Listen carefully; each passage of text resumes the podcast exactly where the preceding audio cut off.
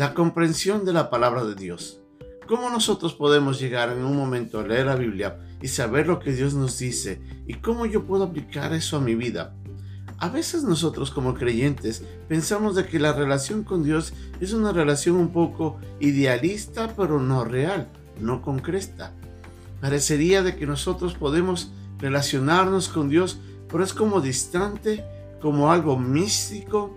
Pero la verdad es que la palabra de Dios nos dice claramente de que la relación de Dios con el hombre puede ser establecida gracias a la obra del Espíritu Santo, quien toma la palabra de Dios y nos enseña. En el pasaje de hoy día vamos a ver cómo Pablo nos muestra a través de esta carta en 1 de Corintios cómo el Espíritu Santo usa lo espiritual para enseñarnos lo espiritual. Es nuestra lección de hoy día aquí, en un momento con Dios.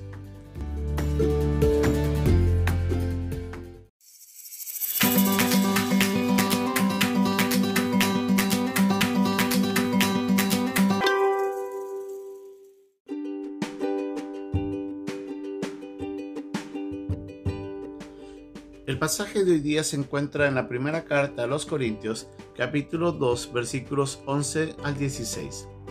Porque, ¿quién de los hombres sabe las cosas del hombre, sino el espíritu del hombre que está en él? Así tampoco nadie conoció las cosas de Dios, sino el espíritu de Dios. Y nosotros no hemos recibido el espíritu del mundo, sino el espíritu que proviene de Dios, para que sepamos lo que Dios nos ha concedido. Lo cual también hablamos no con palabras enseñadas por sabiduría humana, sino con las que enseña el Espíritu, acomodando lo espiritual a lo espiritual. Pero el hombre natural no percibe las cosas que son del Espíritu de Dios, porque para él son locura, y no las puede entender porque se han de discernir espiritualmente. En cambio, el espiritual juzga todas las cosas, pero él no es juzgado de nadie, porque ¿quién conoció la mente del Señor? ¿Quién la instruirá? Mas nosotros tenemos la mente de Cristo.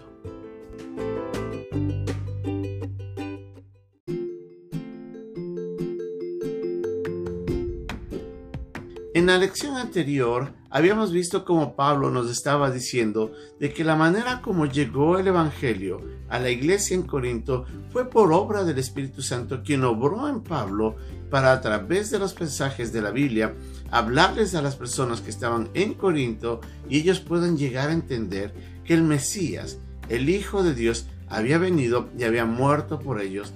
Y es en ese momento en el que Pablo dice, yo no vine a hablarles con sabiduría humana, ni siquiera con gran palabrería. Yo vine en forma sencilla, pero con el poder de Dios a través del mensaje del Evangelio, a hablarles de Cristo. Y dice que fue el Espíritu Santo quien obró con poder en Pablo para poder llegar a la mente del oyente y en el oyente para poder entender lo que Pablo decía. Vemos entonces el poder del Espíritu Santo que nos beneficia a nosotros aquí en este tiempo, el tiempo de la iglesia, en el que el Espíritu Santo ha, estado obrando y seguirá obrando más que en ningún otro momento en la historia del hombre y en su relación con Dios. Pero continuando con este mismo principio, Pablo sigue hablando aquí en el capítulo 2, desde el versículo 11 al 16, que los hombres, por ejemplo, en el caso mío o en el caso suyo, nosotros podemos comprender muchas cosas de nosotros mismos porque nuestro entendimiento nos deja reflexionar y nos hace ver quiénes somos. Y ahí entramos a conocer nuestras áreas íntimas, nuestras cosas, nuestras debilidades, nuestras fortalezas, ¿no es cierto? Pero dice que el Espíritu Santo, en esa relación íntima con Dios el Padre, también conoce lo que Dios el Padre eh, desea para el hombre. Y en esta, en esta función del, del ministerio del Espíritu Santo, que obra en el creyente, dice que toma del Dios el Padre y le da a entender al hombre lo que Dios el Padre está queriéndonos decir. Y dice la Biblia de que el Espíritu Santo es el que toma lo espiritual para acomodarlo a lo, a lo espiritual. ¿Qué quiere decir esto? ¿Cómo podemos comprender mejor este pasaje para poder saber lo que Pablo nos está diciendo? Pablo utiliza en este pasaje dos términos relacionándose al hombre. La primera es el hombre natural. Y cuando Pablo se refiere al hombre natural, está refiriéndose a la persona que no ha recibido a Cristo como su Señor y Salvador. Alguien que todavía no ha sido perdonado sus pecados, alguien que todavía no conoce de Jesús y que no ha nacido de nuevo. En ese nuevo nacimiento es donde, eh, en cambio, para el creyente viene la oportunidad de entrar a una relación íntima a través del Espíritu Santo, quien obra en el espíritu del hombre que estuvo muerto, pero en el momento de la salvación toma vida y es ahí donde la relación entre el Espíritu Santo y el espíritu del hombre entran en una comunicación y es el espíritu del hombre el que le da entendimiento al alma y ahí es donde el hombre entiende. Entonces el Espíritu Santo toma lo que Dios quiere decirle al hombre y el hombre entiende el mensaje de Dios.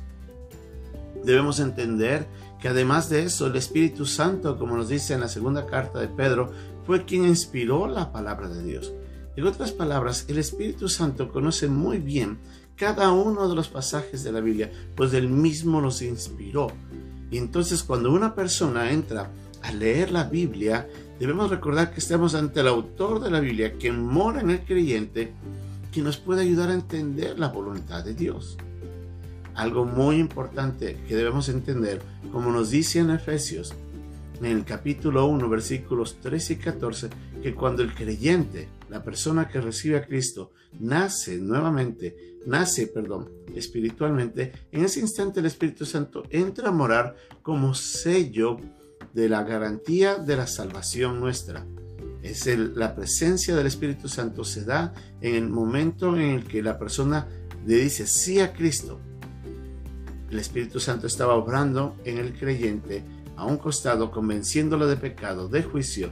Cuando la persona le dice sí a Cristo, el Espíritu Santo entra a morar en el creyente y desde ese día habita en el creyente. Nos dice más adelante Pablo en, su, la carta a los Corintios que nosotros ahora somos templo del Espíritu Santo, el cual mora en nosotros. Entonces, yo tengo el Espíritu Santo. Cuando leo la Biblia, el Espíritu Santo que inspiró la Biblia conoce el pasaje y dice que toma lo de Dios y a través de la palabra de Dios nos lleva a nosotros a comprender lo que Dios nos quiere decir. Entonces cuando yo leo la Biblia me encuentro con pasajes que me dan luz, que me dejan ver algunos principios que se aplican a mi realidad en ese momento. Si estoy pecando, me va a redarguir. Si necesito conocer más de Dios, me va a instruir, me va a enseñar. Si necesito tal vez cambiar dirección porque estoy enrumándome mal, me va a corregir. Todo eso es lo que hace el Espíritu Santo, que fue quien inspiró la Biblia. Y dice la palabra de Dios de que la escritura fue inspirada para enseñar, redarguir, corregir e instruir.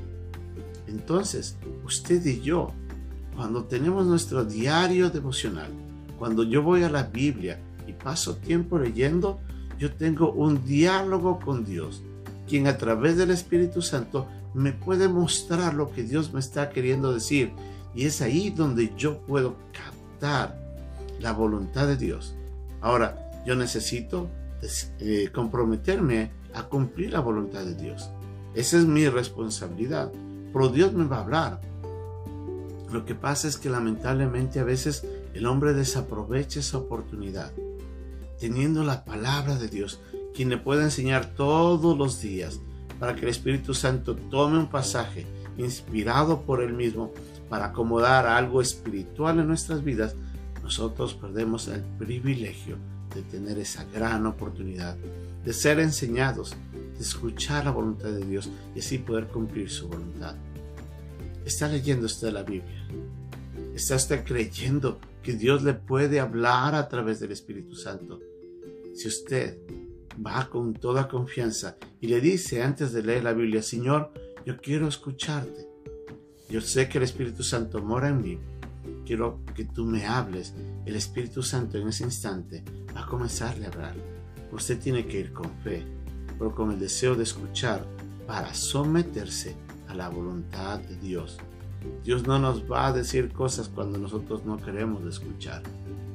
Él va a comunicarse íntimamente con aquel que quiere escuchar la voluntad de Dios y cree que Dios le puede hablar.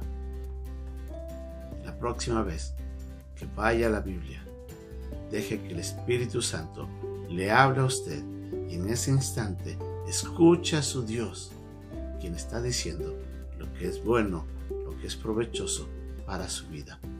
Que en esta gran oportunidad que tenemos, todos aprovechemos. Que Dios nos bendiga.